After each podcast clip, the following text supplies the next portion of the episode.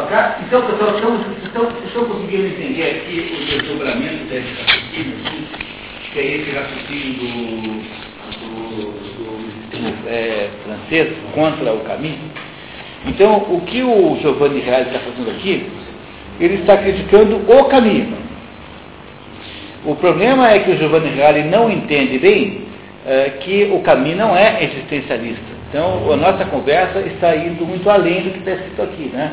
Porque ele não jamais fala em Jean Paul Sartre, então ele está achando a solução do caminho inadequada e imperfeita, e é de fato, mas nós estamos achando, olhando um pouco além e estamos olhando para a solução do Jean Paul Sartre, que é denunciada pelo próprio caminho e que é pior ainda, né? que é pior ainda do que, do que a solução do caminho. Então, muito obrigado. Zaid, acho que é a sua vez. Nilismo e ciência.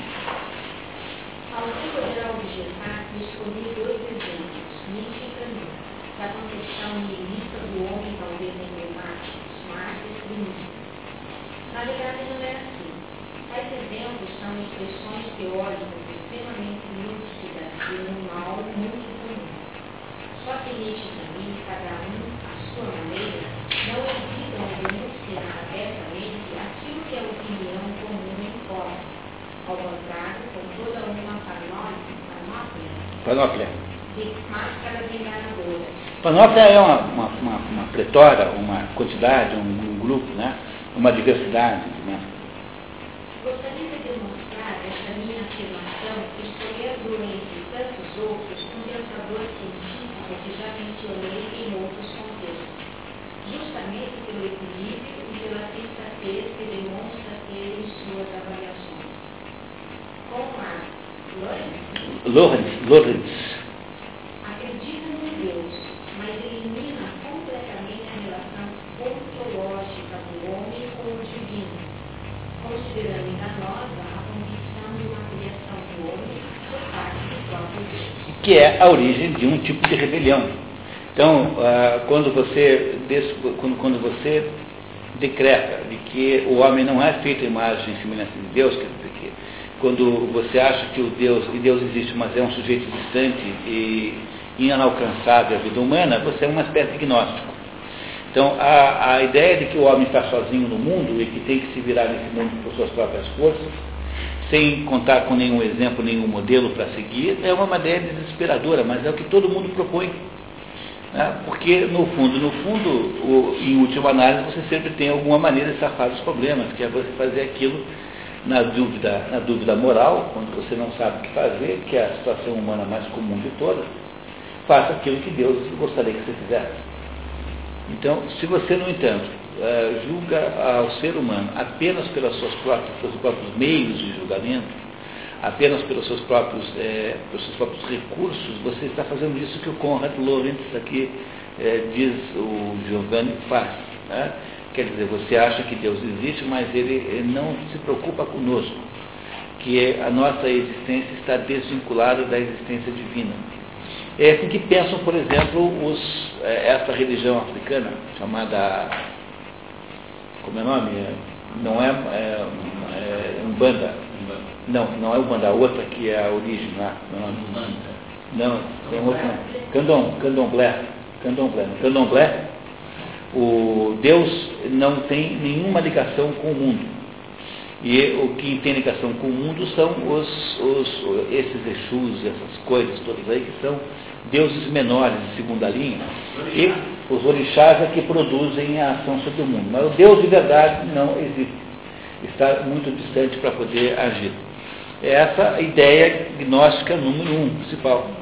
Então, você, ao desvincular a existência humana da existência divina, você, você produz uma, uma situação em que o homem fica responsabilizado para, para produzir uma existência é, é, da qual ele não tem, para a qual ele não tem a autonomia necessária. Nós nos tornamos então presas fáceis dos nossos fantasmas, das próprias dúvidas, dos nossos próprios enganos que é o que acontece toda vez que você desacraliza o processo, que é o que ele está dizendo aqui. É, vamos ver. Em minha opinião, não é suficiente admitir a existência de um Deus, mas é necessário também estabelecer do próprio Deus. Isso vale, sobretudo, para uma plena recuperação do valor específico do homem. É isso mesmo. E é aquilo que eu disse para vocês já várias vezes, que quer contar para nós o livro A Metamorfose do, do Franz Kafka, que eh, conta a história do Georg Zamsa, que é um sujeito que acorda de manhã e virou uma barata, um, um inseto gigantesco, né, do tamanho de um homem, e que eh, não sabe, e essa situação absurda né, o, o, transforma num ser absolutamente inviável, ou pelo menos eh, o transforma num ser só capaz de viver uma vida de inseto. Pois o que está na metamorfose implícito nessa situação é a ideia de que quando você perde a forma divina, você também perde a forma humana. Que é essa ideia que, olha, o Franz Kafka é um judeu, um judeu, né, portanto, um sujeito do Velho Testamento. É, o Franz Kafka, como todo judeu, não leva o Novo Testamento em consideração. E ele, na verdade, está apenas repetindo ali a, a cosmologia judaica. No fundo, como o homem foi feito à imagem e semelhança de Deus, toda tentativa de recusar as características divinas que temos em nós, por, uh, não, por, não, por essência sim, mas por reflexo, né? sobretudo por reflexo, é uma tentativa de destruir a própria humanidade. Então, se você tira Deus da sua existência, você vira um inseto, você se reduz ao quê? A sua animalidade. No que é que nós eh, eh, nos distinguimos de um mero animal? pelo fato de que, de alguma maneira, nós refletimos alguma coisa que não é animalesca. Mas se você joga isso fora, se você achou que isso é besteira, preconceito, velharice, o que for, você se reduz à sua animalidade, ou seja, você vira um ser biológico, apenas como é um inseto. Esse é o sentido da metamorfose de Kafka. Que é um livro, aliás, que está no, no, na nossa lista do ano que vem lá dos nossos encontros. Eu baixei uma versão na internet, e tem uma página, é mesmo? É, um livro curto, é. É um livro curto, é. Bem, é um, um super conto, não é bem um. É, é chamado de romance, mas você sabe que essas classificações literárias são um pouco complicadas, né? né os quatro gêneros básicos, que é romance, conto, é, novela e crônica. Dizer, é, não é muito fácil de distinguir essas quatro coisas que há aí uh, polêmicas classificatórias. Então, o, a metamorfose é mais um conto do que um romance. Tá? Tem mais características de conto. O, o sujeito que melhor é, descreveu essas, essas, quatro modalidades foi o professor Massud Moisés, é. a criação literária. É. Aí, você lê isso, é. Tem uma, um trabalhinho do Olavo chamado a, a, a, como é que é? a origem metafísica dos gêneros literários, muito bom também. Tá? Agora, essa é uma polêmica interminável, porque, é, de fato, né, tem, se há algum sentido, porque essas diferenças não são simplesmente diferenças de época, são diferenças essenciais, eles lidam com o assunto de modo diferente mesmo. Mas é, é, preciso saber que há um pedaço disso que é insolúvel e não tem ninguém que saiba qual é a solução. Até hoje, tá? Muito bem. Continuamos?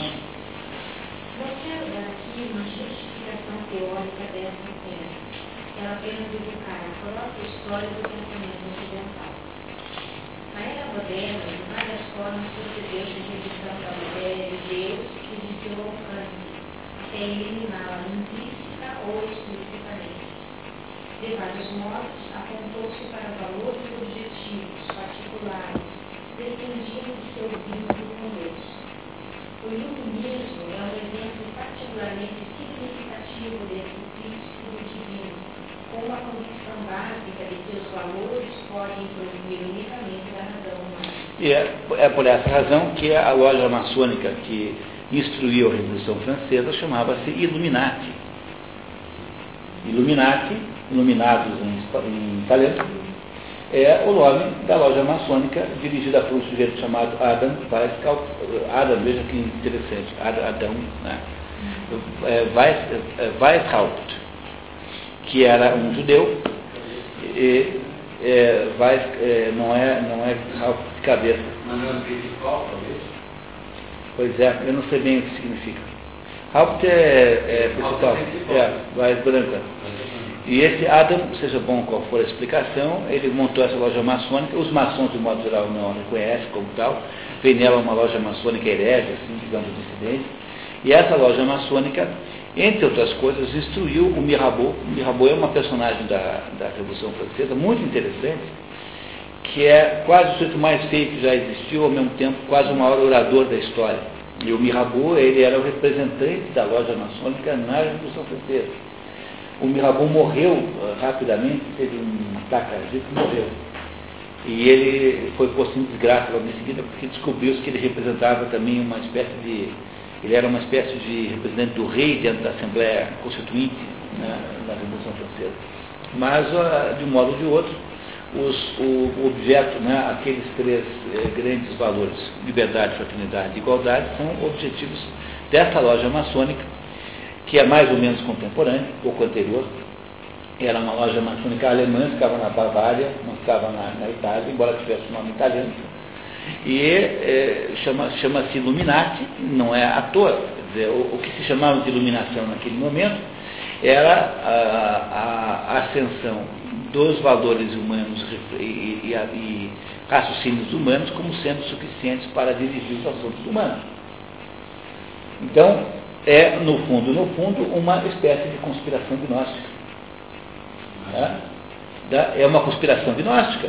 Quer dizer, o que, o, que é, o que é que significa colocar valores humanos no, valor no lugar de Deus? É o, a essência do gnosticismo Dar ao homem um status de divindade é tudo que faz o gnosticismo. É a, é a luta mais velha da, da, humanidade, é a luta do, da tentação de Adão e Eva. Adão e Eva eh, foram tentados pelo demônio para comerem daquela fruta, porque aquela fruta os tornaria igual a Deus. E o nome do sujeito é Adão. Como se representasse ali uma espécie de movimento gnóstico extremamente bem calculado. Só cuidado, viu? Porque não, vocês não devem imaginar que exista uma espécie de linha sucessória conspiratória. Não tem. O que tem, na verdade, é assim. Acredite em mim, porque eu estudo conspirações há anos. Tá? É assim. O que você tem não é uma espécie de conspiração secreta, como um priorato do céu, que fica manipulando tudo e vai. É o quê? É, uma, é um picareta de um sujeito o Priorato do Sião é um picareta de um. É, o Priorato de Sião é um, é um picareta de um sujeito que achava que. É, porque a, a, França teve quatro casas reais. Né? A primeira, os Merovingios, a segunda, os Capetos, a terceira, os Valois, deve ser em português os Valões, alguma coisa assim, e a quarta e última, os Bourbons. Luís XVI era Bourbon. 18 também, né? que foi o último rei da França da Casa, casa Real. Né? Depois teve Napoleão III, que era irmão do Napoleão e que era rei de pancaria, não, não era rei no sentido de sangue. Né?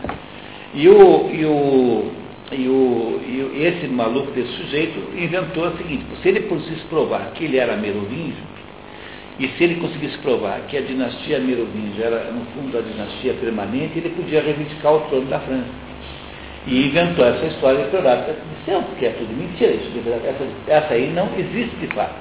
Mas existe quem há, há quem ache né, que existe uma linha conspiratória no mundo, que, é, que é a linha gnóstica, e que isso seria mais ou menos coordenado a partir de um, uma, um movimento permanente que vai sucedendo por na sucessão natural né, ao longo da história. Isso não é assim, não é verdade, isso não acontece assim. O que há é uma espécie de predisposição permanente da humanidade de se deixar seduzir pela tentação do demônio. Quer dizer, de vez em quando, alguma força, é, uma, essa tendência da humanidade se materializa em alguma força concreta, como por exemplo uma loja maçônica que inspira uma revolução e faz uma experiência concreta. Por exemplo, alguém que é, inspira um, um, um regime político baseado nisso, e na medida em que essas possibilidades existem na prática, vão se criando experiências gnósticas na prática. Mas, o, no fundo, não há uma linha de sucessão disso, quer dizer, não há um encadeamento de ações inteligentes ao longo da história, como se houvesse uma espécie de conspiração urdida nos bastidores, que seja uma conspiração encadeada e planejada, como, por exemplo, o negócio dos sábios de Sião. Isso, o que é improvável no negócio do sábio do Sião é que isso seja, de fato, um processo encadeado. Agora, dizer para mim que os judeus conspiram, mas eu tenho total certeza que conspiram, mas todo mundo conspira. Então, no fundo, as conspirações estão sempre presentes, mas há uma motivação que as unifica. E essa, eh, nem todas, né? As que as unifica é a motivação gnóstica humana, que é a velha história da e Eva. Aquilo se repete há dois mil anos, ou há 40 mil anos, né? Desde que existe a humanidade, repete-se a tentação de nós virarmos Deus. Pois esse é o problema central. O, o, o, todo o maior problema existencial do ser humano é de que nós vivemos sob uma tensão incrivelmente insuportável, que é a ideia que nós temos de nós mesmos contada por Deus a nós, de que nós somos é, como, como Deus. Deus, Jesus Cristo disse que nós somos como Deus. Não disse que nós somos Deus, mas disse que nós somos como Deus, disse que nós não somos desse mundo, mas estamos nesse mundo. E ao mesmo tempo também o Deus nos disse que somos pó e ao pó voltaremos. Pulvis e ad pulverem reverteres. És pó e voltarás ao pó. Portanto, não há nenhuma tensão mais impressionante, mais, mais é, balizadora dos aspectos humanos do que a tensão que há entre essa ambiguidade humana. Ao mesmo tempo que nós somos é, como se fôssemos deuses, nós também não somos nada, somos um pó não valemos nada, em última análise, não contamos. Então vivemos o tempo todo sob essa tensão, que é a tensão de sermos deuses e de não sermos nada. De vez em quando ah, caímos na tendência agnóstica de olharmos para essa nossa, nosso aspecto divino e acharmos que correspondemos a Deus. Como o diabo sabe isso, é essa tentação que ele faz simbolicamente no episódio de Adão e Eva. Por que, que não podia, por que, que Adão e Eva, como é que eles são tentados? Assim, olha, essa, essa árvore aí, sabe por que, que Deus não quer que você coma? Porque porque só tinha uma proibição, né? Que ela comeu o fruto daquela árvore. Tinha uma ciência, árvore da ciência do bem e do mal. Então, o, o, o, se você não sabe o que é bem e o que é mal, você tem que modestamente submeter-se àquilo que dizem para você que é bem e o que é mal. Que é a essência da condição de quem é, é reflexo, de quem é manifestado, de quem é submisso. Quem é que sabe o que é bem e o que é mal sem nenhuma dúvida e que é capaz, portanto, de produzir o julgamento final? O juízo final só a Deus. Então, o que é que o diabo diz para vocês? Olha, Deus disse para vocês não comerem isso, porque ele sabe que se vocês comerem, vocês serão como Deus. Pois não é o, a tentação gnóstica é, mais forte de todas? Para você ser gnóstico, não precisa ser ateu. Se tem alguém que sabe que Deus existe, é o diabo. Pô. O diabo sabe que Deus existe. Não tem ninguém que tenha mais certeza do que isso. No sufismo, o transcendente está entre o homem e Deus. Então, quer dizer, o diabo sabe exatamente que Deus existe. Então, a, a, a vida humana é eh, descrita na sua maior essência, se você fosse reduzir o ser humano. A maior de todas as, as suas contradições, ou seja, aquele aspecto mais nuclear da existência humana, nenhum aspecto é tão nuclear quanto ele. Entende o que é aspecto nuclear? O nuclear é aquele, aquela essência, por exemplo, o, o núcleo, da, o, o, conceito nuclear da política é o poder. O conceito nuclear da economia é a riqueza, a prosperidade, né, o sucesso material. O conceito nuclear da filosofia é a verdade. Então, a ideia aqui de nuclear significa o que é que é absolutamente essencial. Então, qual é o aspecto mais nuclear da existência humana? É essa ambiguidade humana entre esses dois polos. Se somos, por um lado, reflexo de Deus e, de certo modo, existimos num, num, num âmbito mais uh, transcendente, mais próximo de Deus, ao mesmo tempo, no que diz respeito à nossa existência terrena, nós nada somos, somos apenas um um monte de cinzas. Essa ambiguidade humana é a ambiguidade que nos perseguirá a, a vida inteira, que nos torna homens. Nós só somos seres humanos porque nós vivemos essa ambiguidade. E essa ambiguidade é de todos os aspectos humanos a mais nuclear de todas. Nenhuma é tão grave tão importante quanto essa. A tentação gnóstica é a tentação de você se colocar no lugar de Deus, você roubar a divindade de Deus. E essa tentação gnóstica é, a, é, é, esse esforço gnóstico é o esforço nesse momento do mundo vencedor. Esse é o problema do mundo contemporâneo. Dizer, o mundo contemporâneo foi vencido pela tendência gnóstica. O Richard Dawkins acha que agora o próximo passo era, até agora a ciência desconsiderava qualquer aspecto transcendente. Agora, não vamos nem fazer isso mais. Diz ele assim, né? ele diz com toda clareza isso. Agora, não se trata mais de defender a ciência, é preciso perseguir qualquer espécie de religiosidade. E, e agora, então, o gnosticismo vence a luta finalmente, completamente. Se você for pensar em termos guenonianos, em termos da metafísica oriental, o que acontece fundamentalmente dentro do mundo é esse processo. É o processo de, de, de, de aumento do terreno ganho pelo, pelo gnosticismo, que é uma espécie característica humana, compreendendo? Que não é um grupo de gente escondida por aí fazendo isso. Na verdade, é aquilo que há dentro de todos nós que é tentável. Todos nós somos adões de elas. Não joguemos pedras. Todo, cada um de nós passa o dia sendo tentado com isso. Quer dizer, você é, de certa maneira, invejoso de Deus, ao mesmo tempo que você sabe que Deus é mais que você. Mas, dependendo da situação, dependendo de quanto você ganha, dependendo do poder que você tem, você pode essencialmente imaginar que você é Deus de pessoa. Hugo Chaves, qualquer seu, deve achar que ele é Deus, o Fidel Castro, deve que é Deus, Stalin, deve achar Mussolini, tá? deve achar que são deuses de alguma maneira. De certo modo, Bush também.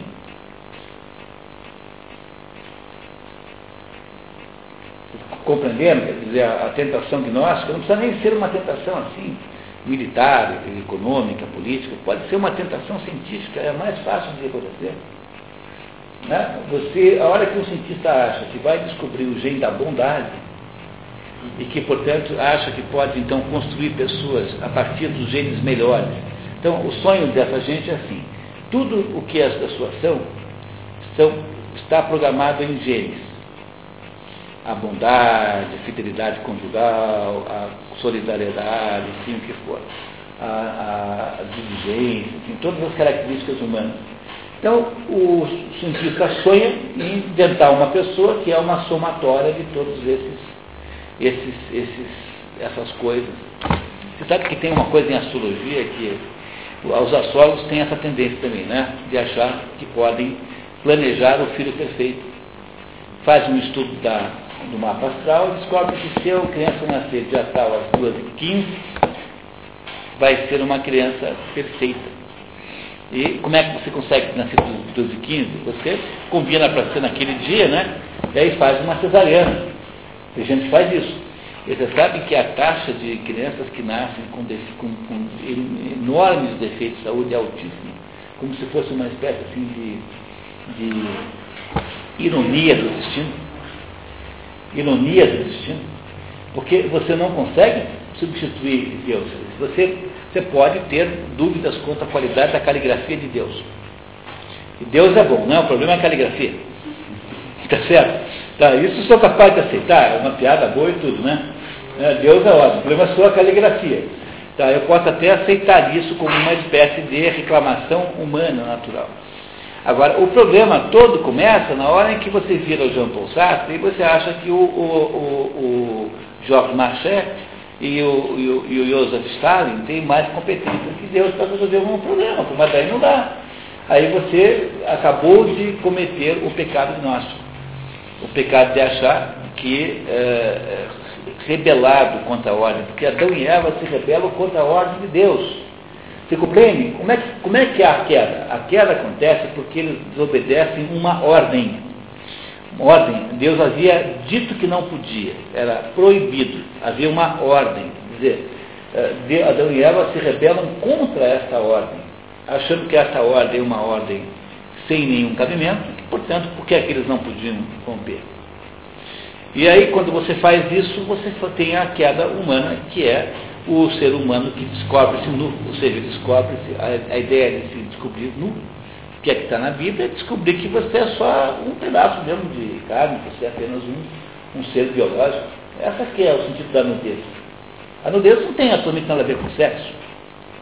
Então, descobriram que estavam nus e ficaram com vergonha. Mas não ficaram com vergonha pela nudez em si, como alguém que está nu e foi, entendeu? Foi pego nu e ficou assim. Mas não é, não é esse sentido da nudez de Adão e Eva. A nudez de Adão e Eva é que você resumiu-se agora, restringiu-se a um ser biológico como outro qualquer. Essa é a desgraça da queda. E esse ser biológico, então, viverá dentro do, dos critérios que os seres biológicos vivem. E esses critérios resumem-se simbolicamente a ganhar o pão com o suor do rosto e ter filhos com dor. Quer dizer, ninguém está aqui compreendendo que não é literal, não, não, não, se trata de uma coisa literal, trata-se de uma coisa simbólica. Quer dizer, quando o Adão e Eva eles se rebelam contra a ordem de Deus e tentam gnosticamente serem Deus como Deus, como Deus é, eles sofrem um, eles, eles eles são castigados com a própria descoberta do, seu aspecto material e pelo abandono do seu aspecto espiritual. E ao fazê-lo, eles se tornam né, mais próximos dos bichinhos do que eram antes. E na medida em que você aprofunda essa, esse, esse, distanciamento, você vai ficando cada vez mais parecido com, com o bichinho. Então não é nada estranho mesmo que alguém ache que nós temos aí parentesco com esses australopitecos aí, essas coisas que acham de vez em quando aí. Então, essa, essas teorias né, animalescas sobre a origem humana, essas teorias de que o ser humano nasceu na raça, não sei o quê, que veio um macaquinho que foi ficando cada vez mais parecido com, conosco, tá? é o natural, absolutamente é, esperável dentro de um, de, uma, de, uma, de um contexto é, explicável dentro da, da cosmologia aí definida pelo, pelo mito da, da Daniel. Quer dizer, é preciso um belo dia pegar e fazer um grupo de leitura com o Gênesis. Né? No quê? Evangelho de João. Evangelho de João, do Apocalipse? Pois é. Não, e o livro, o ano que vem, no programa, tem o livro de Jó, que é uma beleza de, história, o livro de Jó. Eu. Como? É, tem o livro de Jó. É. Então, então está no programa do ano que vem. Vocês compreenderam que o que está no Gênesis não é apenas uma história folclórica, é uma espécie de descrição da natureza humana e da condição humana em todos os seus aspectos. É a partir desta análise que eu estou afirmando a vocês que o que é de mais nuclear na condição humana é essa ambiguidade, essa ambivalência entre uma santidade portanto, uma possibilidade de existência eterna, num âmbito transcendente que não é esse aqui, e essa animalidade intrínseca e fugaz em que nós vivemos aqui. Essa animalidade é isso mesmo. É, nós temos um corpo que irá perecer, vai virar aí. É isso mesmo. Mas nós temos as duas coisas ao mesmo tempo.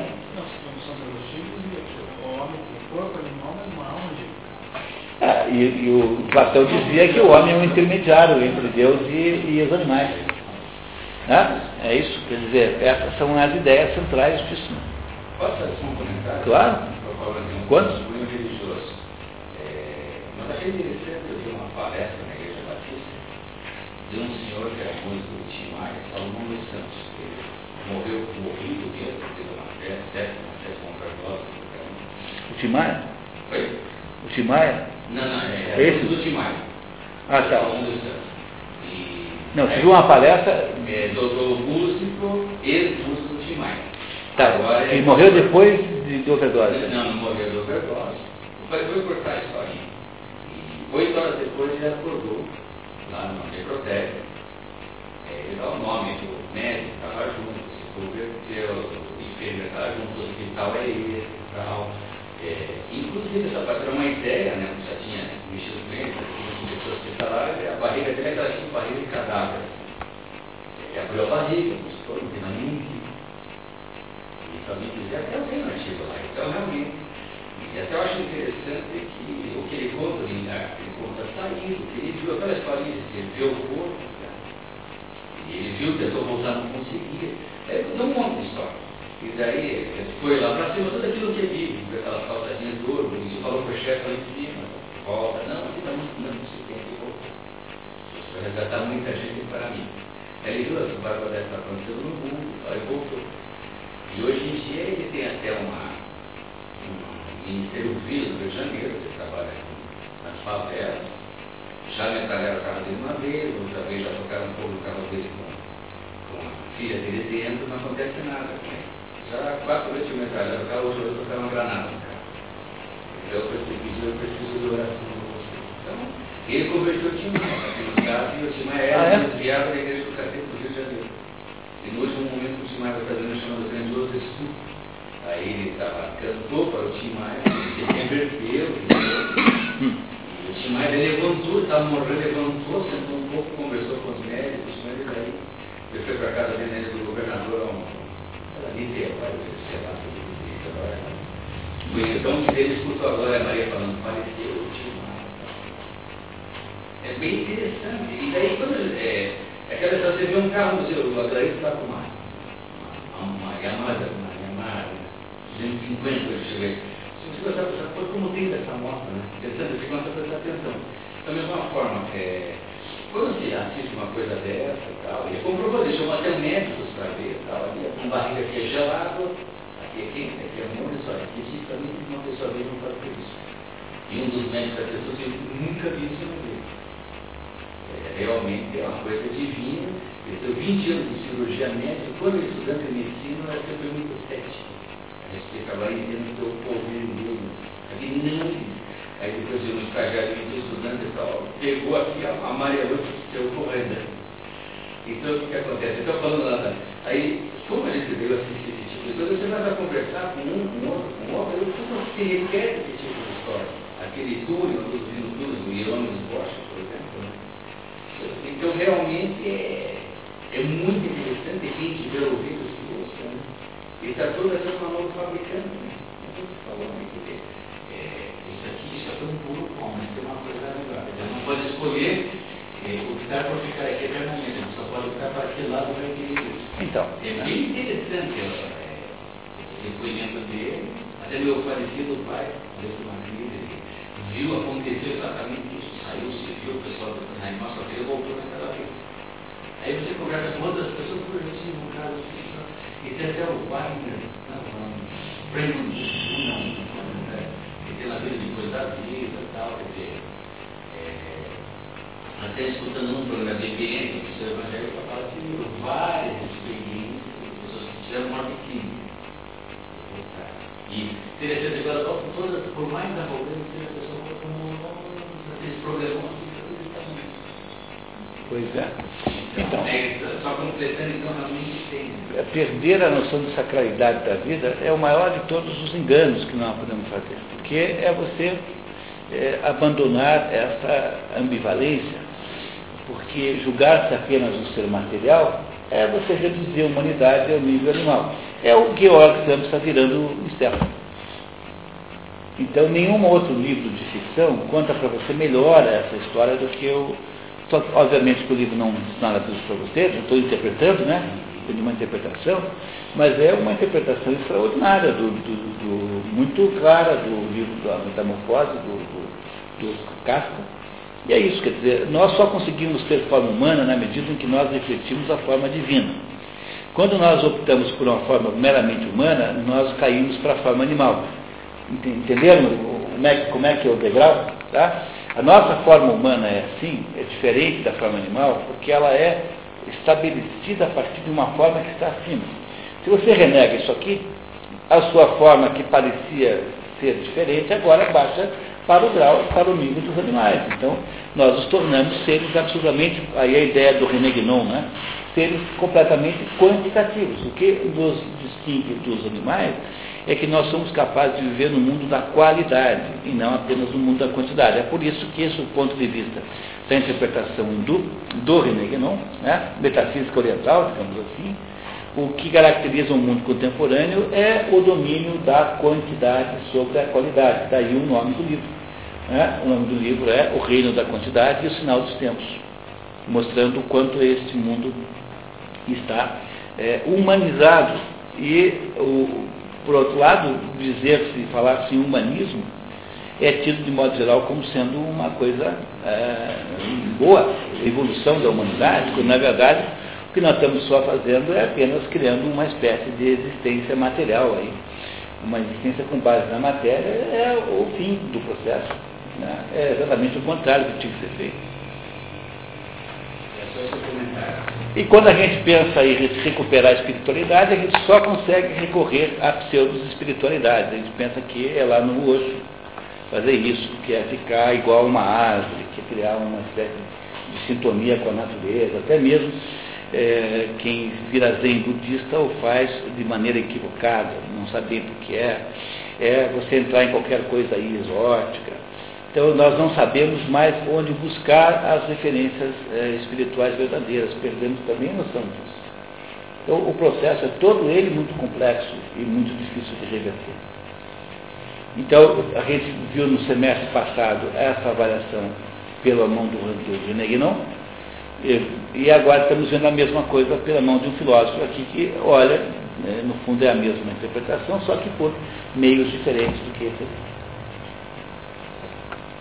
Continuamos, pessoal? Mais um pouquinho? E temos tempo ainda. Zaida, né?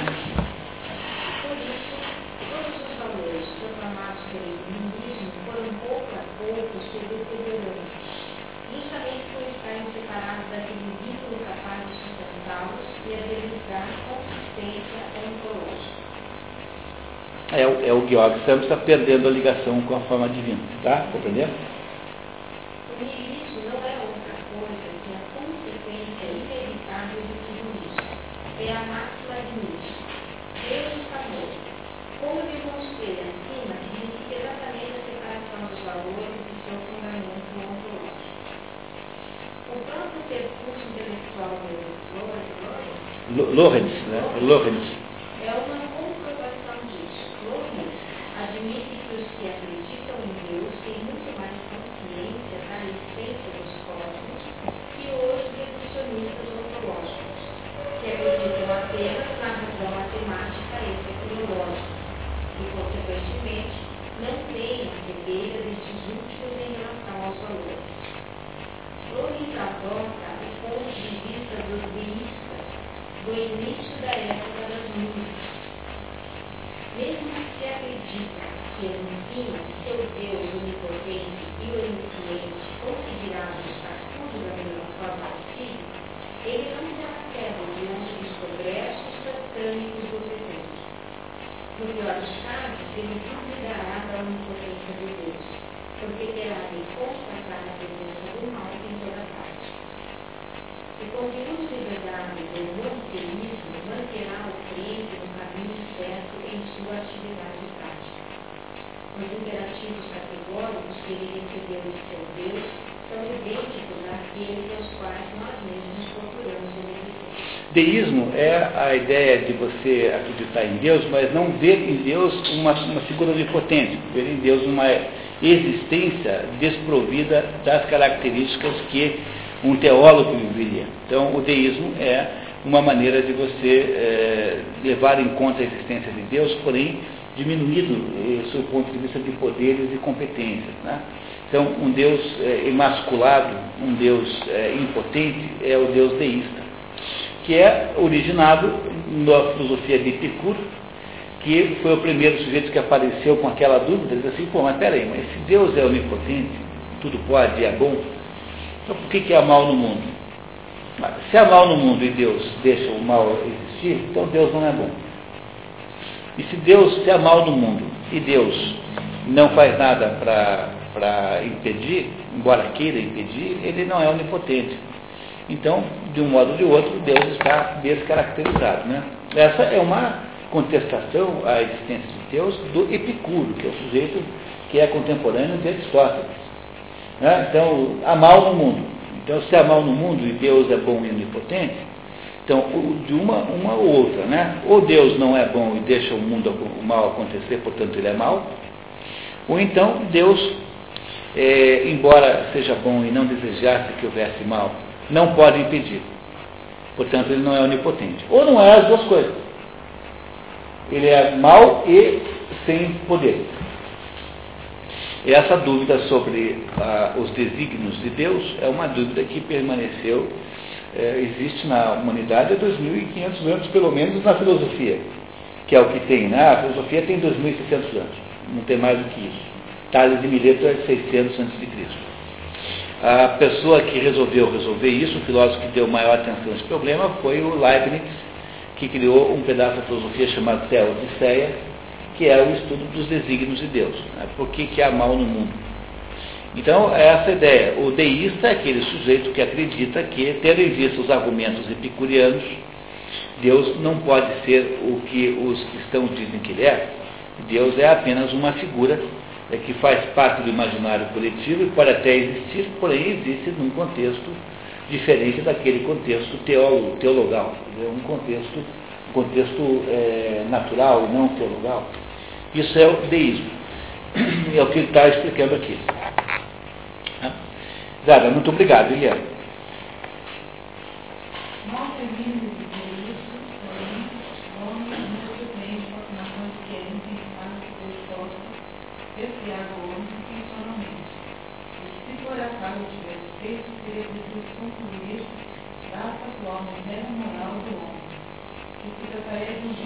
Está vendo? Esse é o deísta, que acha o seguinte, ó, mas peraí, mas pô, Deus fez essa porcaria de mundo, entendeu?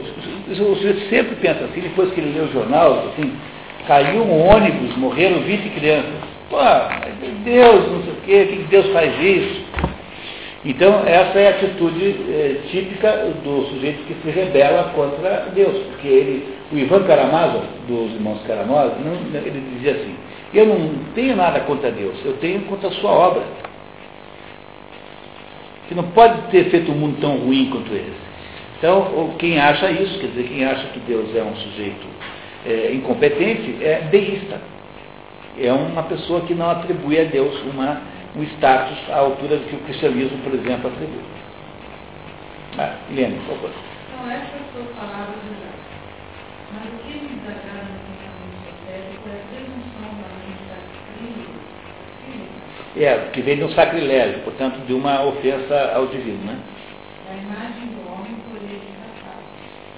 A ideia de que o homem é, desde o início sexualmente, a sexta ruptura sobre a condição natural, parece um paradigma da cega soberba que recebe É, olha só que interessante isso, tá?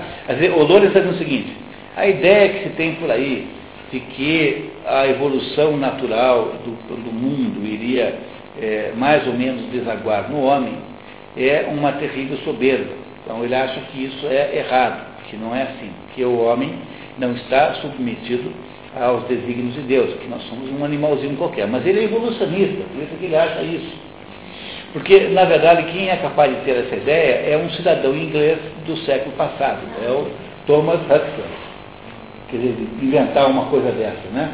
De que o mundo todo desagou num britânico, como sendo o suprassumo do, da civilização humana, quer dizer, o mais sofisticado ser que já existiu.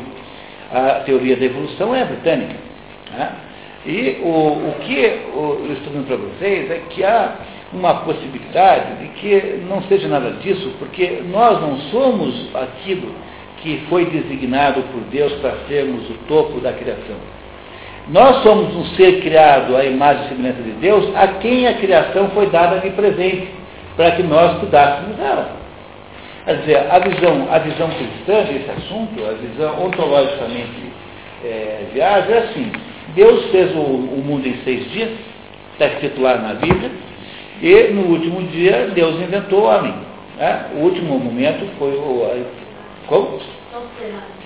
Pois é, mas é que não, não é que o homem tenha, veja bem, lá no, no Gênesis não está escrito que o que ele fez no primeiro dia melhorou no segundo. Não está falando aí de, né, de melhoria sequencial. Está dizendo que ele construiu as coisas em sequência. E essa sequência não é cumulativa. E no sexto dia, então, quando é feito o homem, no sexto e último dia da, da criação, o Deus nos deu o mundo de presente. Nos deu o mundo de presente para que nós pudéssemos fazer alguma coisa com isso. Há um desígnio e uma, uma, intenção nisso tudo.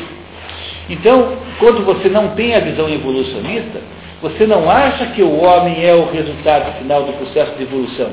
Como se fosse assim, é, o, a, o, patinete virou a, uma motocicleta, sei lá o que, Iabusa. Entendeu? Nós não somos uma motocicleta Iabusa do, da, da, como a última, como você raciocina em termos industriais. Não, essa é a visão evolucionista do assunto. A ideia de que aquela bactéria ou aquela mitocôndria que existiu lá no céu onde transformou-se num inglês depois de 15 milhões de anos. Essa é a ideia evolucionista. Tá? É o que? Não, essa é a ideia do Thomas Huxley. É a ideia do, é a ideia do, do não, o Darwin tinha dúvidas terríveis sobre, sobre se era verdade. Tinha vergonha de admitir. Ele não tinha coragem de declarar isso, ele achava que tinha uma coisa errada na explicação. Mas a explicação evolucionista é que, é passados 15 bilhões de anos, aquele negócio lá que nem sabe o que era, qualquer coisa que nasceu lá por acaso, transformou-se num indivíduo, num indivíduo inteligente, sofisticado, um, um, inglês do século XIX, um lord inglês, um sujeito lá, um cidadão inglês, membro do, do, do, do Império Britânico. Essa é a visão evolucionista, essa que o Lorenz está contestando, como sendo errada, mas não pelas razões pelas quais, pelas quais ela é errada, mas porque ele acha que isso é demais para o ser humano. Entendeu? Ele contesta essa visão pela razão errada. Ele acha que isso é demais e que isso é um exagero. Mas isso não está errado por causa disso, mas está errado porque isso é uma bela pressuposição em que não dá para provar, e ela pressupõe, para poder, para isso ser verdade, pressupõe-se uma série de transgressões à, à verdade metafísica, eu tenho que começar acreditando que o menos gerou mais. E imaginar que o menos gerou mais é uma transgressão a um princípio metafísico, para começar, para começar a conversa. Entenderam? Então, o que ele está aqui é, contestando, porque no, esse capítulo está havendo um debate que o Giovanni Reale está trazendo sobre essa dependência ou não de Deus se o homem pode ou não julgar-se dependente de Deus. Ele diz que quando o homem não faz isso, a vida humana não faz mais sentido. E está dizendo que um filósofo como o Konrad Lorenz tá, faz uma contestação dessa ideia, achando que é muito para o nosso caminhãozinho, que é uma espécie de soberba humana enorme, imaginar que nós tenhamos sido o, o destino final da criação. Quando, na verdade, essa é apenas uma visão evolutiva, darwinista, que não tem que estar obrigatoriamente certa, aliás, é de duvidar que esteja errada.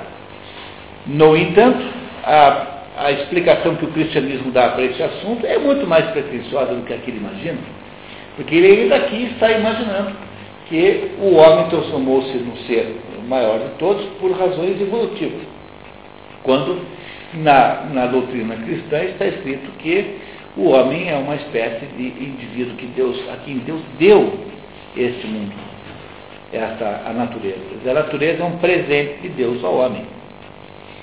Quando o Cláudio Ptolomeu dizia que o homem era o centro, que a Terra era o centro do universo, ele não, estava, não deixava de estar certo sob o seu ponto de vista. Porque se você julga que o universo é infinito para todos os lados, em nome do que, que eu posso afirmar que a Terra não é o centro? Qualquer coisa é o centro. Eu vou para o Nordeste, eu vou chegar lá, É. Referência óssea. Então, mas se você julga que o universo é infinito, qualquer pedaço é o centro. Portanto, Cláudio Ptolomeu não está necessariamente errado ao dizer que o centro do universo é a Terra. Compreendendo que se você julga que é infinito, onde é que está o centro infinito? Qualquer lugar é o centro. Então, é preciso compreender que nós temos um status especial nessa. E a, a natureza que nos foi dada não é superior a nós. Nós temos obrigação de cuidar dela, mas aí é nos transformarmos em fanáticos ambientalistas é uma coisa muito diferente. É, aí você divinizou a natureza e, na verdade, a natureza está abaixo de nós e nós estamos entre ela e Deus.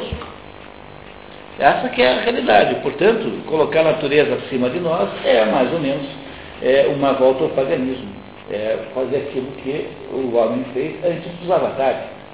Quer dizer, aquilo que aparentemente, né, na própria visão evolutiva, era a visão anterior. Muito bem? Continuamos.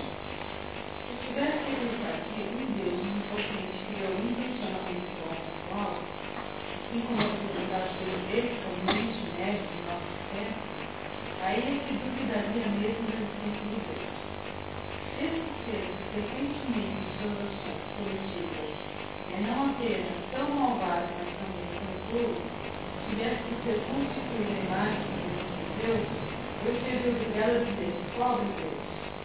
Mas, por sorte, sei que, medindo o tempo e em escala geológica, nós acabamos de sair da fase de macacos Está vendo? Então está aí o evolucionismo seguinte, que não, que nós um dia vamos ser melhores.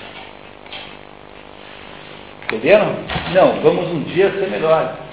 Como ele é evolucionista, ele, ele está, acha que nós somos e podemos até ser esse topo de top of line. Só que ainda não chegamos lá. E ainda somos uma espécie de macacões mal educados e que num dia chegaremos lá. Né? Essa é a visão uh, evolucionista do assunto.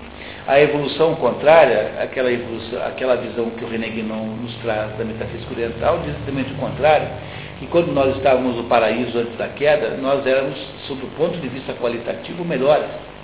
Mas isso tem uma profunda razão de ser. Que veja, se num mundo sujeito a ciclos, o mundo concreto é sujeito a ciclos, nascimento, vida e morte, todas as coisas começam melhor do que terminam.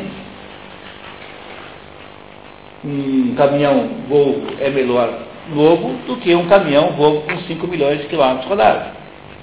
Não é melhor? É, uma casa nova tem condições melhores do que uma casa muito velha, já comida de, cupim. Um corpo que nasceu hoje tem mais potencial de saúde do que um corpo de alguém que tem 95 anos. Portanto, se você tem um processo de decadência, necessariamente, porque o ciclo é sempre do melhor para o pior, nunca o contrário. Né? Nada melhora com o tempo, a não ser alguns vinhos, até um certo ponto. Depois de um certo ponto, piora também. Não é isso? Não é vinho que fique melhor depois de 50 anos, 60 anos, acho que todos tragam alguma coisa assim. Então, se isso é assim, então necessariamente o ser humano tem que ter sido melhor antes do que agora. E é isso que conta para você o mito do, do paraíso perdido. O paraíso perdido é o momento em que o homem tinha consciência da sua transcendentalidade e, portanto, tinha uma, eh, dava uma importância menor à sua corporeidade. Pois a, o desobedecimento, a transgressão da regra cósmica estabelecida por Deus, gerou a queda. A queda o que é? É você cair no seu corpo físico. Compreendendo? A queda é cair dentro da sua realidade física, tornar-se mais animal e menos humano. Portanto, o que aqui um evolucionista no máximo consegue fazer, que é o Conrad Lorenz, é imaginar que o processo continua e que não chegamos lá ainda. Que se nós somos de fato o melhor eh, dos projetos divinos, estamos longe de tê-lo conseguido, porque ainda somos muito animalescos, quando na verdade, sob o ponto de vista da interpretação de vida tradicional, nós estamos cada vez mais longe de sermos isso. Ou seja, estamos cada vez mais próximos apenas da nossa, da nossa concretude material e cada vez mais longe da nossa verdadeira origem espiritual. Compreendendo como essas coisas estão em profundo contraste? Então, o Conrad Lorenz, que está tentando entender essa maior ou menor ligação do homem com a ideia de Deus, só consegue dar para esse problema uma solução é, evolucionista. E essa é uma solução paupérrima porque é, uma, é a maior armadilha do mundo. E se você acredita nisso, se o Conrad Rollins tem razão, se os evolucionistas têm razão, a própria teoria da evolução está automaticamente condenada à morte, porque se tudo evolui conforme eles dizem, então a própria teoria da evolução também evoluirá. E, e, e será vista no futuro como sendo, como tendo um, um antepassado animalesco, que é a teoria da evolução hoje. Do mesmo modo que a gente olha para uns ossos que a gente encontrou e diz, porque o que é que faz com que alguém conclua que uns pedaços de ossos encontrados sei aonde, em Java, são nossos antepassados?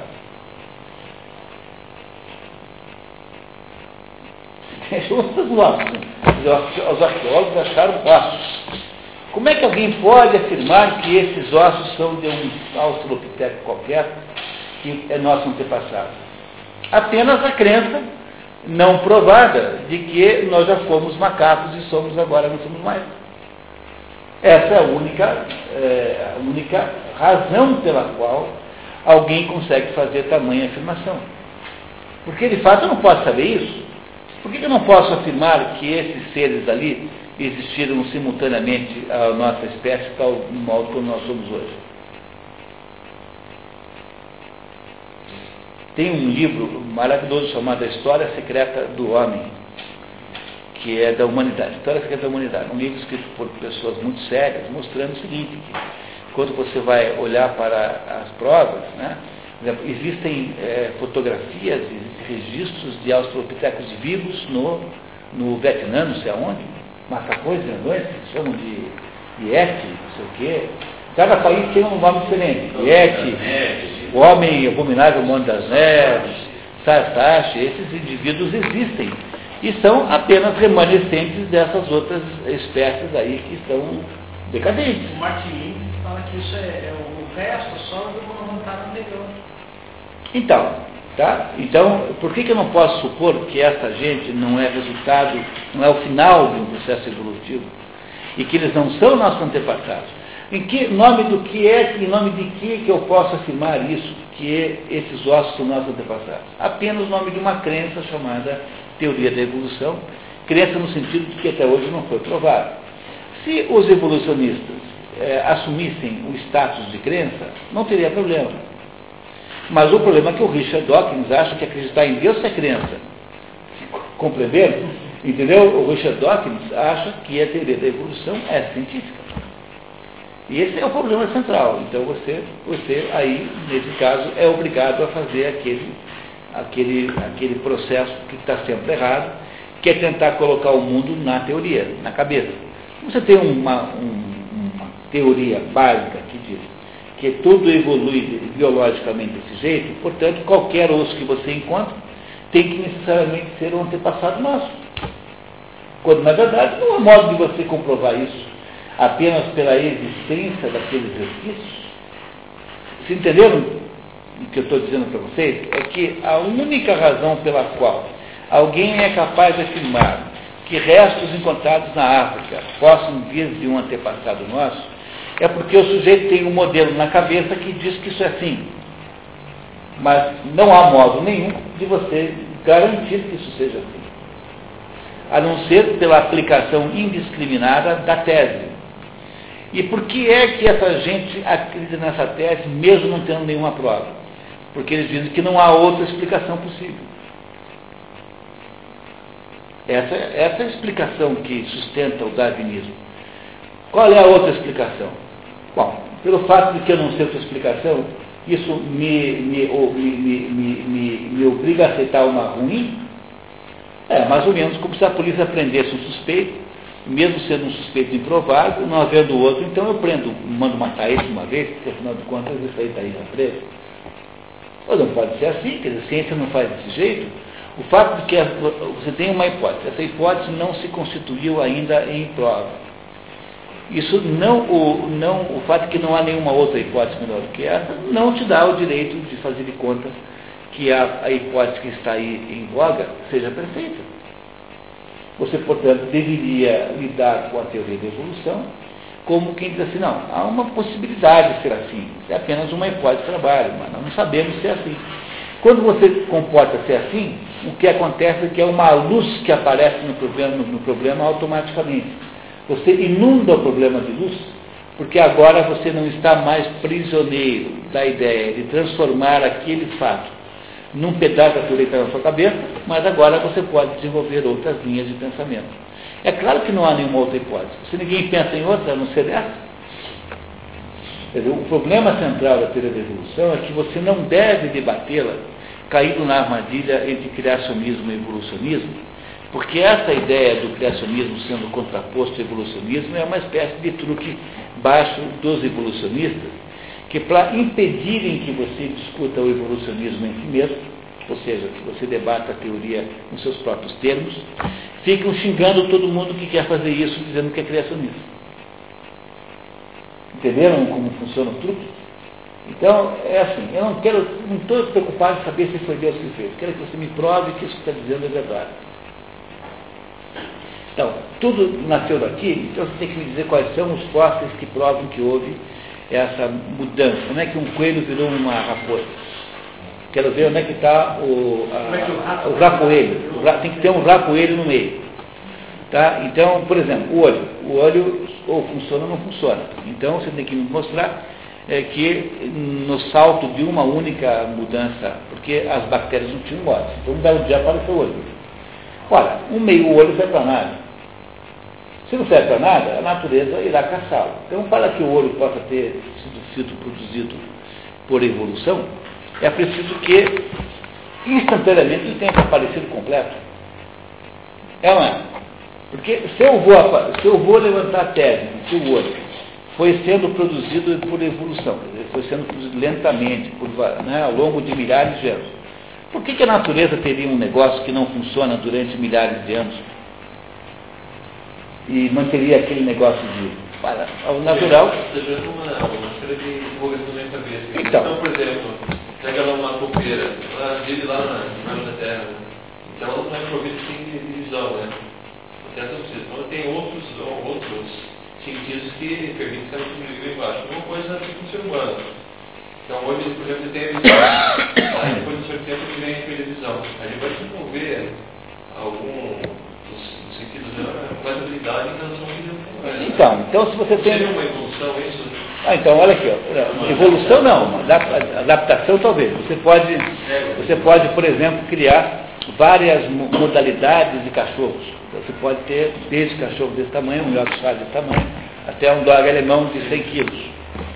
Pois é, então todos são cachorros, mas você não, não consegue mostrar, você pode dizer que você faz variedades de cachorros variedade de animais, mas você não consegue me mostrar que o cachorro tenha se transformado numa, sei lá, um macaco, coisa parecida. É essa, esse transformismo, né, que é o pedaço da teoria evolutiva chamado transformismo, é que não tem prova nenhuma. Que é o, o, o dilema do olho. Então, o olho não existiu sempre, né? Se a tese é que tudo começou com uma bactéria, sei lá o quê, uma célula, e que isso gerou essa diversidade imensa do mundo. A biologia seria parte de um ser é, monocelular. Muito bem.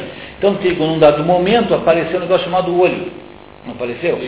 Não, o olho só tem valor se ele puder funcionar, né? Porque qual é o sentido que tem um olho que não vê nada? Então, o olho tem que ter nascido parecido com o que é hoje. Não pode ter sido um olho cego no início. Você não pode dar um olho dois milhões de anos de tempo de, de se transformar um olho que vê. Quer dizer, o olho tem que ver automaticamente. Então, por que a natureza manteria durante 2 milhões de anos um negócio inútil? Quando o contrário seria fazer como a topeira. Aquilo que não funciona desaparece. Vocês compreendem como é complicado esse assunto e como ele é muito mais complicado do que parece? E a linguagem? Linguagem? É, a gente começou, de modo geral, na espécie humana, o que você tem é apenas processo de decadência de linguagem. Quando você olha para uma quando você olha para a língua que gerou o português, o latim é uma língua muito mais sofisticada que o português. O português é uma espécie de dialeto é, é, do latim, um dialeto decadente. Quando nós precisamos de palavras cultas, nós vamos buscar no latim e no grego. Por essa linha involutiva, temos que supor que houve uma língua anterior muito mais sofisticada do que todas essas. E não o contrário. Quer dizer, sob o ponto de vista da antropologia evolutiva, os índios que moram aí em qualquer lugar, aí, né, nossos índios brasileiros, estão começando a sua existência civilizatória. Então, eles irão melhorar, melhorar, até que um belo dia virarão paulistas, né? É, faturando milhões na Vila Paulista. A visão involucionista diz que eles, na verdade, são apenas é, povos que estão no final da sua existência, são resquícios de civilizações que já existiram e que estão no final da vida, e não no começo. Como, por exemplo, descendentes dos incas, dos maias, enfim, povos muito mais sofisticados do que esses que nós temos hoje aí, indígenas. E que eles foram a, o, o que acabou e não o início. Compreenderam o problema disso? Quer dizer, a perspectiva evolucionista é sempre uma perspectiva que impede de você enxergar outras coisas. Então, apenas, não precisa acreditar em nada, apenas a título de, de, de, de, de é, vamos falar assim, de salvaguarda mental, toda vez que alguém propõe para você algum evolucionismo, faça o raciocínio contrário. Então é só assistir o Discovery Channel e o, e o para vocês fazerem todo o raciocínio contrário. Ah, então a evolução adaptou tal coisa. Existe uma possibilidade de variações nos seres vivos, contanto que essas variações aconteçam em torno de uma natureza, de uma essência de cada espécie. As, as, o que tudo indica é que as espécies são fixas. O que há é que uma mesma espécie pode ter variações, que é o que o Não. São meio. Esqueça a ideia de adaptação ao meio. São variações genéticas que geram variações. É, os cachorros. Tem 200 raças de cachorro. Todas elas existem. Tem, sei lá, 200 raças de, de, de, de vaca, tem 200 raças de cavalo todas são ah, viáveis. Tá? Esqueça a ideia da atração ao meio. Se é alguma coisa que caracteriza o, o, meio, o mundo, é uma enorme de uma, eh, em vez de ter uma, uma agressividade à sobrevivência, uma enorme de uma, eh, em vez de ter hostilidade, tem uma enorme de uma tendência a permitir que todo mundo sobreviva. Como seria possível haver tal diversidade de indivíduos se o mundo fosse hostil? Né? O Luiz Gonzaga Carvalho diz, olha, o Brasil é o maior exemplo de que não tem nenhuma hostilidade ambiental. Porque se fosse um mundo hostil, o Brasil já não existiria há muito tempo. O fato de que o Brasil consegue, consegue sobreviver redutante quanto é, em todos os aspectos, é sinal de que, em vez de haver hostilidade, há uma receptividade altíssima a toda forma de vida desse mundo. Quer dizer, não é uma questão de adaptação, é que há variações naturais mesmo, e que, no entanto, estão circunscritas e restritas a indivíduos, a uma certa essência. Então, Mas o que está submetido à variação natural coloca? Não, a, a, a variação natural, quem está, qualquer ser vivo é assim, porque eles fazem a, feitas, são feitas cópias imperfeitas do, do, da matriz genética, então vão nascendo variações que são viáveis também. Não é? Você sabe como é que faz cachorro? Cachorro você. Ah, você inventa uma raça de cachorro nova. Qualquer um de nós pode fazer isso, só ter a paciência de fazer isso. Esses dias estava na televisão os russos inventando uma raça de raposas domésticas. Como é que você faz isso? Você pega duas raposas selvagens, cruza, tem umas quatro, cinco raposinhas. Aí você observa as raposinhas. Aquelas que são bravas, você solta. E as que são boazinhas, você cruza e nascem outras raposinhas. E as que são vazias você fica e solta as bravas. A mesma coisa para desenvolver plantas. Como é que vocês pensam que são feitas as variações de plantas? Assim, por exemplo, tenho, eu quero combater a ferrugem na soja. O que, que eu faço? Planto uma, uma área de soja. Jogo o, a ferrugem, jogo o microorganismo. Todas morrem menos umas cinco. Eu pego aquelas cinco, tiro as sementes, planto, faço, reproduzo as sementes, planto outra área de soja. Morre 50%, mas é assim que faz. Morre 50%, fico com aqueles 50%. Na hora que eu tiver 100% de sobrevivência, eu tenho uma nova espécie. Então eu tenho uma nova espécie, não, eu tenho uma variedade nova chamada soja resistente à ferrugem. Mas isso é a coisa mais velha do mundo. Todas as plantas que a gente usa são feitas assim. Né? Por exemplo, o Brasil só planta. Eu escrevi um livro para contar essa história. O Brasil, o Brasil só planta soja acima do paralelo 20, é porque o Brasil conseguiu produzir variedades de soja que conseguem uh, viver num ambiente de noites curtas. Porque o, o problema da soja é que a soja que veio aqui para o Brasil é a soja americana, que por sua vez vem da, da China. E é uma planta de noites longas. Durante a noite, a soja acumula os hormônios com os quais ela crescerá. Se as noites são curtas, ela acumula pouco hormônio e quando você planta, ela cresce pouquinho e ela não é viável. Então, o problema do, da soja acima do paralelo 20, quer dizer, de Londrina para cima, não dava para plantar soja no Brasil. Aí fizeram o quê? Um grupo de, de técnicos, é, muitos deles, um, um, japonês em São Paulo, depois o Romeu Kiel aqui em Londrina, começaram a desenvolver plantas que eram é, tecnicamente insensíveis ao fotoperíodo, quer dizer, eram plantas que não se importavam com as noites muito curtas. Noites que, né, porque ela precisa de noites longas. Quanto mais longe do Equador, maior, mais longas são as noites. Né? No, no Equador elas têm o mesmo tamanho do dia, é igual, é igual o ano inteiro. Então você faz o quê? Você consegue fazer variações de animais e plantas. O, o, que isso não há nenhum problema. Por que, que todas as sojas que existem, são 400, o banco de, de genoma da Embrapa tem 400 tipos de soja. Eu tenho 400 indivíduos diferentes. Por que, que eu posso fazer isso? Porque todas as 400 é, sojas que estão lá, tem uma coisa igual, tem uma coisa que as unifica, que é a sojidade. Do mesmo modo que todos os 200 raças de cachorro têm uma coisa igual, que é a cachorridade. Porque um Yorkshire não parece um cachorro, mas é.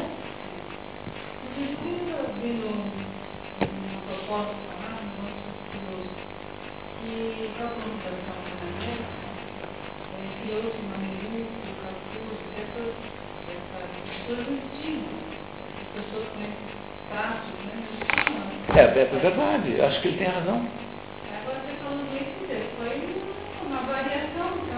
É uma variação humana. Os, os seres humanos têm variações também, né? É isso mesmo. Hoje nós temos o né, boliviano, mentira, né? É. Mentira toda aquela. E hoje tem tanto que ficou uma população. É, que não é mais uma raça, né? No sentido clássico da palavra. Há quatro raças humanas. Vermelho, preto, branco e amarelo. São quatro raças. De acordo com a teoria das castas, vocês não sabem isso, mas em cada momento da, do Manvantara, uma raça dessas, em cada momento do Manvantara, há uma espécie de predomínio de uma dessas raças. O Schwon tem um livro sobre isso chamado quem comprou aquela ocasião o texto, tem um livro eh, que está editado em português, chama-se eh, O Sentido das Raças, que é um livrinho que você compra aí no comércio, onde está dentro o subcapítulo chamado Sentido das Castas, que é o melhor livro sobre castas já escrito. Mas as raças também têm um sentido ontológico. Elas também foram predominantes em cada momento da história. A mistura de raças é uma característica do mundo moderno, que é uma característica do acesso, né? isso não, não existia antigamente. Agora, o que o antropólogo dificilmente consegue entender é que isso que ele chama de, de, de, de populações primitivas, no fundo são é, populações decaídas, populações é, decadentes. E eles não gostam de nunca de falar assim, porque eles acham que isso é uma, um linguajar que não é para um, um antropólogo, o antropólogo dá o mesmo valor para todo mundo. Mas alguns deles já desconfiam, como o Levi Strauss, por exemplo, desconfia que um índio que tem essa vida muito primitiva assim, não é que ele esteja assim, que ele seja um animalzinho que começou a perceber o mundo. É porque ele, no fundo, está né, no final da existência daquela civilização.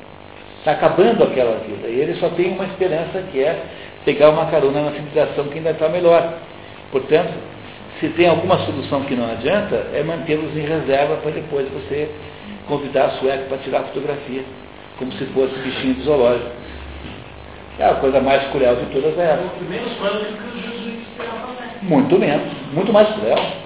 A coisa mais cruel de todas é você pegar esses índios todos que já perderam a sua civilização, que estão no final da sua vida existencial, né? e deixá-los lá continuar decaindo, e cercá-los com uma, em volta com uma cerca, dizer que ele é uma reserva, e daí os suecos vão lá tirar fotografia por, um dólar. É uma coisa terrível, quando na verdade a solução melhor é incorporá-los a uma cultura que ainda tem alguma diversidade, que é a nossa. Então o melhor, o melhor, o melhor é, destino para um índio é virar brasileiro. Como é qualquer habitante do Nordeste. Você vai lá no Nordeste, tem alguma diferença? Naquele pessoal que está andando por ali e, o, e os índios, tem uma diferença que eles viraram brasileiros há 400 anos, há 300, há 200, e tem um pouco pessoal que não virou ainda. Qualquer índio corintiano. É. O melhor, o melhor jeito para o índio ser feliz é virar corintiano, santista. É, compreendeu o problema? Todo, é tudo brasileiro, no fundo, vamos fazer o quê? Vamos inventar que os paraguaios têm dois tipos. Tem o índio, que não é nada, que é um sujeito interditado pela justiça. O índio aqui é assim, não pode nem fazer nada, é pior que criança. E tem os brasileiros comuns, mas isso é uma crueldade muito grande. Tem que pegar o índio lá de. Qual é o destino do índio de Mangueirinha? É passar o dia bêbado lá caindo na estrada seu salário. Eles não conseguem beber porque eles não têm, é como o japonês, né? não tem uma enzima. Então eles tomam duas pinguinhas e ficam acabados de bêbado. Aí não podem vender bebida, mas eles cortam a árvore clandestinamente, vendem lá para um madeireiro, compram pinga, mandam alguém comprar uma pinga, tomam uma, uma garrafa de pinga, ficam bêbados, perus, saem pela estrada bêbados de noite e o caminhão passa por cima. Esse é o destino dessa turma. Mas é, é algum projeto que faça algum, tem algum sentido o cabimento? Uma coisa mais cruel do que isso. Tem que fazer o quê? Enfia uma criminalidade no, no bolso de cada um, vira todo mundo paranaense, entendeu? Acaba com essa conversa, não tem que ter lá, não tem dois caciques. O único cacique que tem é o Requião, e não pode ter lá um cacique lá. Não, não pode, não pode fazer isso. Você não consegue sustentar isso.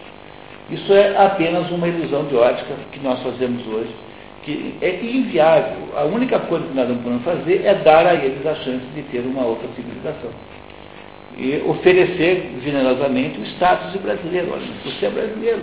Pô, esse dia eu estava em Brasília fazendo uma palestra, num negócio, num congresso Ciência e Tecnologia. Aí apareceu um índio, como é que é? O índio que é super chefe dos índios aí.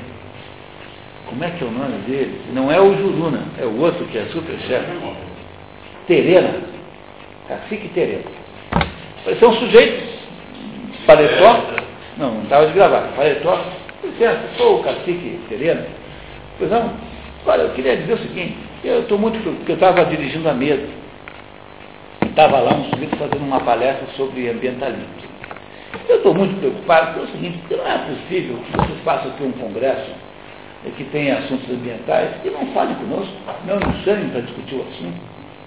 Eu, como representante, vim aqui porque eu li no jornal, nem convite me mandaram, Entendeu? E, e, e, eu falei, bom, você não tem nada com isso, fala aí com o fulano aí, que é organizador. Mas que diferença tem entre esse sujeito, que é um sujeito articulado, que fala português tão bem quanto nós, que tem uma atitude reivindicação, que quer participar de um congresso, e por que, que nós temos que dar para esse sujeito um status de débil mental, que é o que acontece hoje?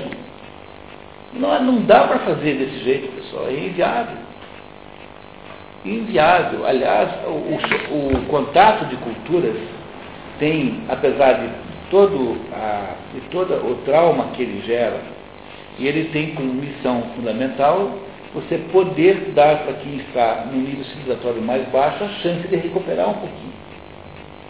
Então, o, o, essa sacrossantidade com que se analisa o problema é uma espécie de preconceito evolucionista. Quer dizer, como eu, como eu estou querendo e permitir que essa gente escolha o caminho evolutivo que eles quiserem, porque eu acho que eles estão evoluindo, eu acho que é uma coisa errada interferir sobre o processo. No entanto, se eu partisse da outra perspectiva, de que eles na verdade estão decaindo e não, evoluindo, então dá para eles qualquer coisa, já seria uma maneira deles pararem de despencar morro abaixo. Já seria alguma coisa melhor do que nada. Né? Compreenderam como essa essa visão evolucionista consegue produzir duas soluções completamente diferentes do assunto? A ideia de desenvolver o Brasil para eles é uma ideia muito difícil de fazer na prática, né? Não é difícil de fazer na prática? Não dá para fazer mais. Mas é uma maneira de desenvolver o Brasil para eles. integrá-los ao direito dando uma identidade, acabava pela legislação especial. Não, não, não, não dá para fazer isso. Não, de Vamos todo mundo por aí? Mas ele falou para o seguinte, ó, todo mundo agora em diante vai andar pelado e vai fazer aquelas pedras que assim, uh, uh, uh, uh, uh, uh, uh, uh, uh, Aí nós devolvemos o Brasil para ele. Não, mas não nesse sentido, mas é, exatamente, alguns realmente estão arraigados, mas é, oferecer essa opção. Mas quando você fala, veja bem, quando você fala em devolver o Brasil para ele, você implica aí o conceito de soberania territorial, que surgiu no século XVII com o Próximo, que ele não é índio. Então você vai usar de um instrumento jurídico nosso. Pô, quando o Pedro Álvares Cabral chegou aqui, ele não tinha ideia, não tinha esse mapa, ele não tinha ideia de propriedade territorial soberana que tem um ano moderno. Então não tem o menor sentido. Mas né? todos. Aí tá, é, Mas nem isso que, que como, essa ideia de que era o dono da terra é uma coisa moderna, recente depois. Pois é, mas é. Mas, mas Aurélio, olha, a ideia de dizer assim, bom, reconhecer a soberania deles, tem que dar, dar o poder político, dar-lhes uma indenização econômica, como se nós tivéssemos os espoliados, isso obviamente que não pode ser feito. Então é admitir o fato consumado. O consumado é o seguinte, houve um choque de culturas e a cultura estranha venceu e tomou conta. Essa cultura estranha sob um certo ponto de vista, é mais avançada do que a deles. Tanto é que eles perderam. Então, o, o que é de fazer agora é, generosamente, transformá-los em brasileiros. É o que os romanos faziam com, com os países conquistados. Nós falamos português porque o pedaço da Península Ibérica, que foi, e nós, nossos antepassados moravam, foi conquistado pelos romanos, e de alguma maneira nós nos incorporamos à cultura romana, seja pelo menos pela língua. Então, fala-se espanhol no Paraguai e português no Brasil, porque ambos são é, dialetos, enfim, são, são, são formas locais de um romano mal falado, de um latim mal falado, né? um latim meio bárbaro, misturado com a, com, a, com a língua local, que nos incorporaram à cultura romana. Nós só somos o que somos porque fomos conquistados. Então, pelo mesmo critério, os índios reunidos lá nas suas escolas de índios, depois, são escolas de índios, mas onde eles moram, né? Então, olha, nossa, a nossa sociedade foi, é, é, aí fomos conquistados militarmente pelos portugueses, pelos europeus, e aí nós passamos a falar português falando agora, mas nós mantemos as nossas tradições, tem lá um dia, um ano, um dia por ano, que a gente faz nossa festa, do mesmo modo que os alemães ainda fazem baile de chope, não, por quê? Porque não tem outro modo. Você pode manter as suas tradições vivas por um processo qualquer aí de folclore, como faz alemão, como faz italiano, como faz é, todo mundo. Tá? Então, uma vez por ano no Guaíra tem lá o negócio do, do da, dos grupos folclóricos, vai lá um grupo de índios. Aí quando sai do negócio folclórico, todo mundo é brasileiro. O, alemão que saiu lá do negócio não virou alemão não, não, não sai reclamando, é brasileiro, né? todo mundo é atleticano, é coxa, paranista, seja lá o que for, entendeu? Todo mundo virou vida real, concreta. Por que, que nós não podemos dar essa mesma coisa para os índios? Em nome do quê? Pensa que coisa absurda que é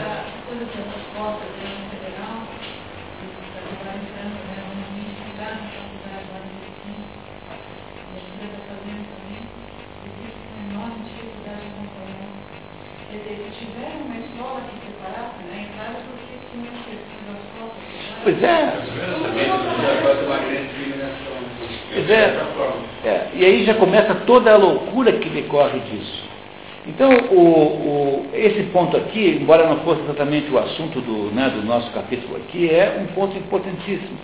É, quando você se, se, relaciona com qualquer assunto de cunho explicativo e evolucionista, sempre há a perspectiva contrária imaginar o contrário, pensa o contrário. Então, em vez de nos imaginarmos como os evolucionistas, como sendo o ápice da, da evolução humana, por que não nos imaginar como sendo já uma forma humana já também decadente em relação a que deve ter existido antes, e que ainda no nosso caso manteve-se mais ou menos estável, mas é que houve muitas outras variações que deram errado. Essas variações que deram errado são esses indivíduos aí, australopitecos, enfim essa turma que de vez em quando você encontra os remanescentes. E, eventualmente, alguns dos remanescentes ainda existem, que foi o que aconteceu com, o, com, com aquele peixe chamado selacanto, né? aquele peixe chamado selacanto, quando foi descoberto, é, na, porque havia fósseis né? de um peixe com patas, com nadadeiras que pareciam patas. Para um evolucionista, um negócio desse é a coisa mais incrível que existe, porque está provada a teoria da evolução, né? Se eu tenho um peixe que tem patas, então eu tenho um ser intermediário entre o peixe e um ser terrestre, que anda com patas. Né? Então, o selacanto, durante muito tempo, foi uma espécie de maior exemplo da teoria evolucionista. Eles não têm muitos exemplos de animais de transição. O outro exemplo importante era esse pássaro com penas, esse réptil com penas, chamado Tero. Não, é um fóssil chamado Tero. Foi descoberto na China, um, uma, né, o, apenas o, o, esqueletinho, né, a pressão do esqueleto com, com penas, chamado Archaeopteryx. Archaeopteryx. Bom, aí o Arcopteryx já acabou de ser desbancado, porque um, um chinês lá que vendeu confessou que tinha falsificado aquilo, que não tinha. que era, que era uma tapeação. Né? Agora, o tal do, do Selacanto era o maior exemplo que sustentava a teoria da evolução. Olha, está aqui um animal de transição. Vocês queriam uma transição? Tem aqui um exemplo. Aí, qual não foi a surpresa de todo mundo? Quando, em 1920, 1930 mais ou menos, um pescador na África do Sul pescou um selacanto vivo. Né? Chegou morto, mas estava na água, né? vivo até um certo ponto. E aí depois descobriu-se 500, e hoje tem milhares de selacantos que, tem, que moram lá na África do Sul e não sei aonde, Moçambique, na região de Moçambique.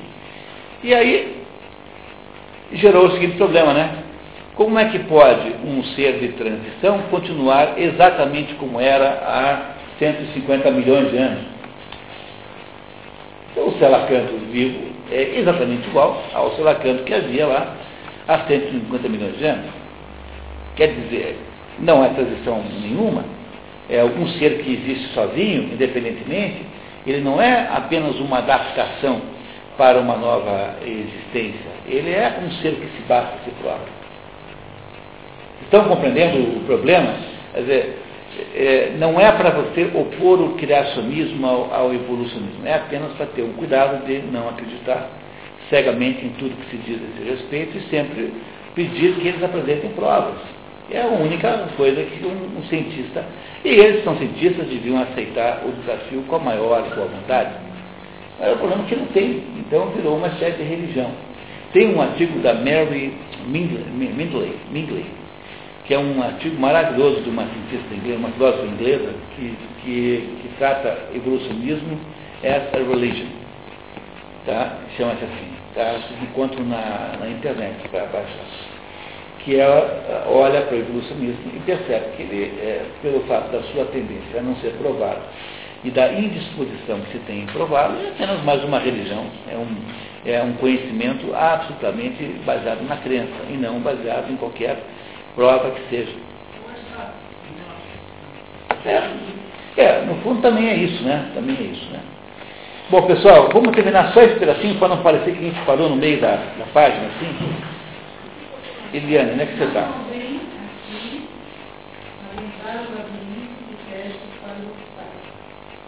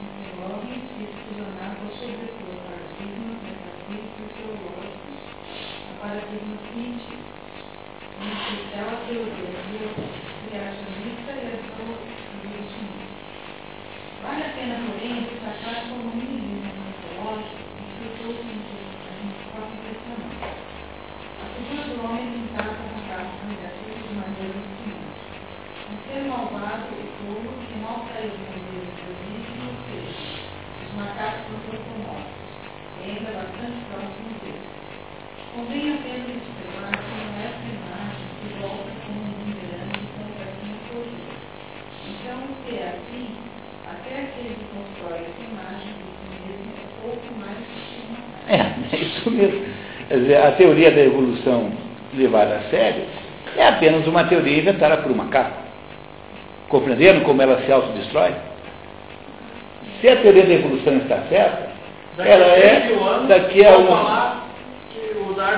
macaco. É, os macacos naquela época achavam isso, quer dizer, ela se autodestrói.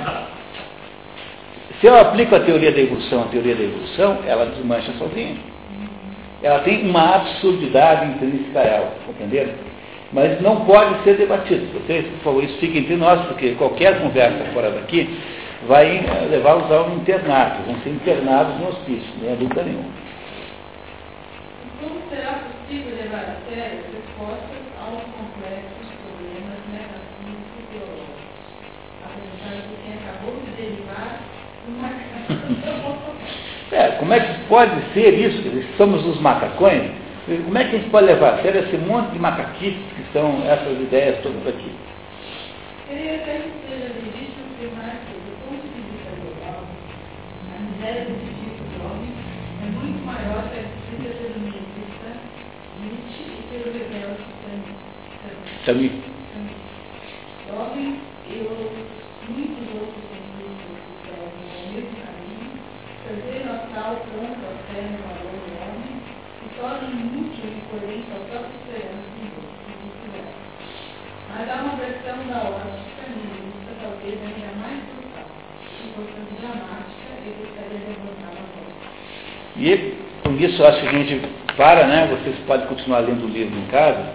O que ele está, na verdade, mal entrevendo é a piora radical dessa situação em que finalmente os cientistas evolucionistas julgarão que nós não só somos essa espécie de macaco recém-caidado, né, como também somos completamente vítimas dos nossos gênios. Então, até mesmo a ideia que nós possamos ter de crença em, no transcendente deverá ser explicada por algum gene cuja função né, ainda não foi determinada. Quer dizer, na, na, medida em que esse processo vai ao paroxismo, né, acabaremos de ser apenas um punhado de genes.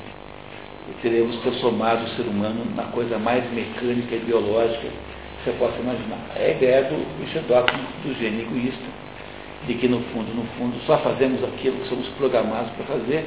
Descobriremos talvez um dia que somos igual ao Harrison Ford naquele filme, O Caçador de Androids, que todo mundo devia ver, é um filme muito bem feito, que trata do mundo no futuro, quando já existem pessoas artificiais.